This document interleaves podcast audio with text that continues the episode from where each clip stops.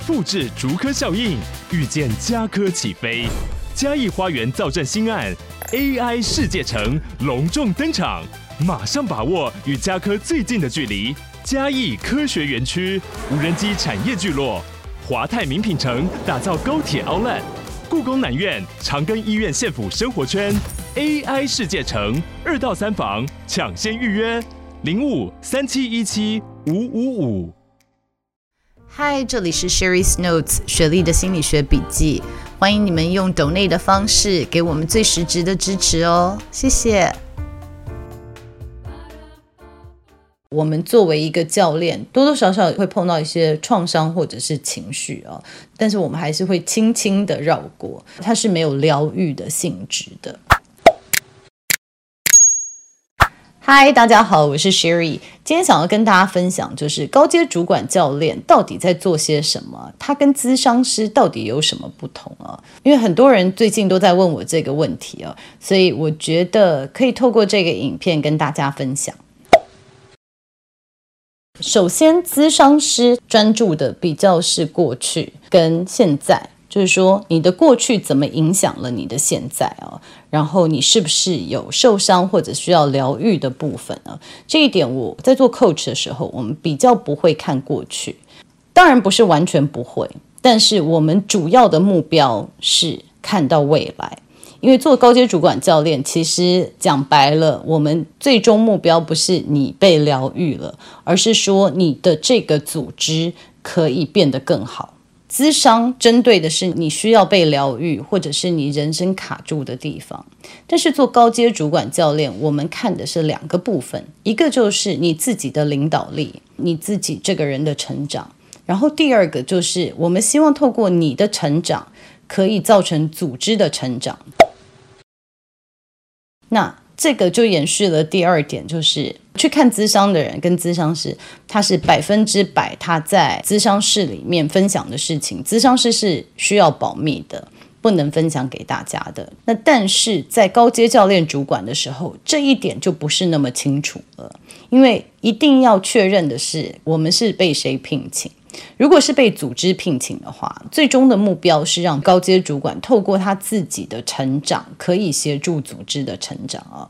但是有的时候是高阶主管自己来找我的，是他自己聘请我的时候，那我们着重的就比较是可以开发他的潜力，然后开发他的领导力。找到适合他的环境，所以也许现在组织不一定完全适合他，但是我们可以从教练的过程中，他锁定的目标就不一定是组织的目标，而是他自己人生的目标。比如说，我到几岁前，我想要当到总经理，或者是我想要领导多少人的团队哦，那这个就是他的个人目标了。所以在高阶主管教练的很重要的一点，就是厘清到底我是被谁聘请的。是组织还是是个人？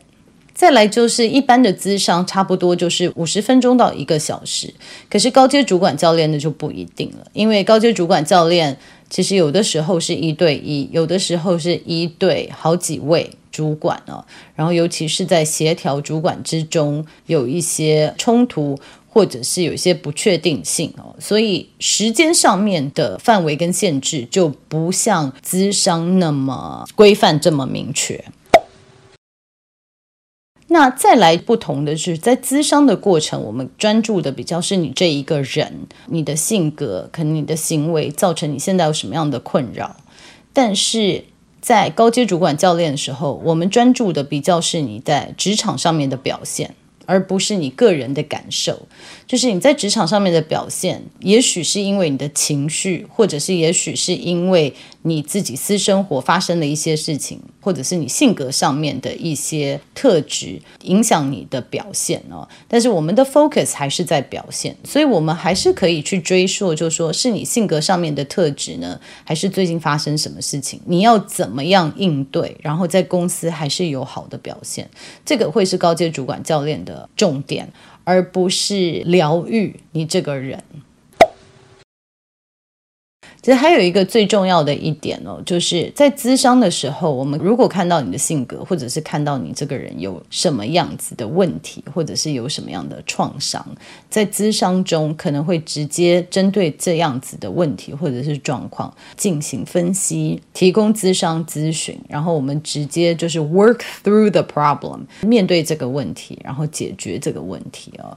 但是在高阶主管教练的时候，我不一定会解决这个问题，因为最终我们还是要讲的是在公司或者是在组织里面的表现，重心是放在表现上面。所以可能我们看到你有些创伤什么会影响你的表现，那我不一定会直接正面的想办法解决，因为解决需要一些疗愈或者是咨商的过程。那我们可能就是 work around it，会绕过问题，就是接受你现在的状况，然后在这样子的状况，你可以怎么样继续工作，或者继续有比较良好的表现。所以这是高阶主管教练跟资商最大的不同啊。那当然，很多时候我们作为一个教练，多多少少有时候会碰到一些创伤或者是情绪啊，但是我们还是会轻轻的绕过，还是会希望客户就是。有的时间可以去整理这些状况，可是这并不是我们的工作范围内哦。那有些人会选择又找咨商师又找教练，那这两个其实真的不太冲突，因为咨商师对你的是你这整个人，不管是私生活或者是你的工作上面，你整个人生碰到的困难。那教练的部分呢？大家想象就是，如果打球比赛有教练，他其实提供的是一些策略。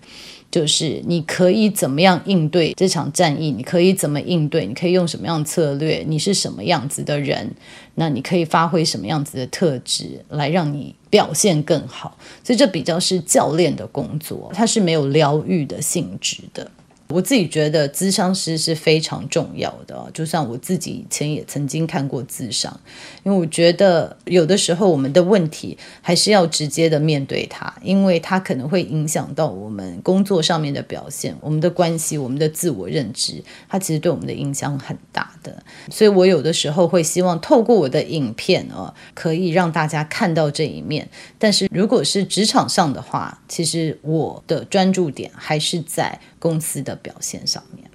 好，那今天我们就讲到这里了。希望大家对于这两个职业的区隔会比较清楚一点。那再次提醒大家，我已经开了我的雪球俱乐部，所以如果想要支持我创作的朋友们，或者是想要跟我更多互动的朋友们，欢迎加入我们的俱乐部哦。